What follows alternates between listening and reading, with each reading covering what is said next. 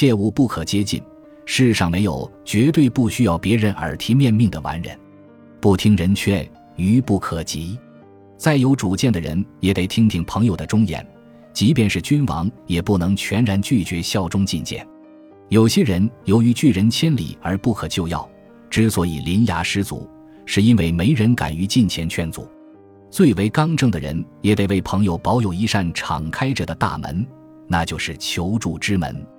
正有不可或缺，或警示，或苛责，均能直言无忌。这种尊崇源自其尽心竭力，当然还有极端的忠诚与睿智。不是什么人都配得到这样的尊重和信任，但是，在内心深处，必须将一位知己当成可靠的镜子，以使自己假其点拨而行不苟容。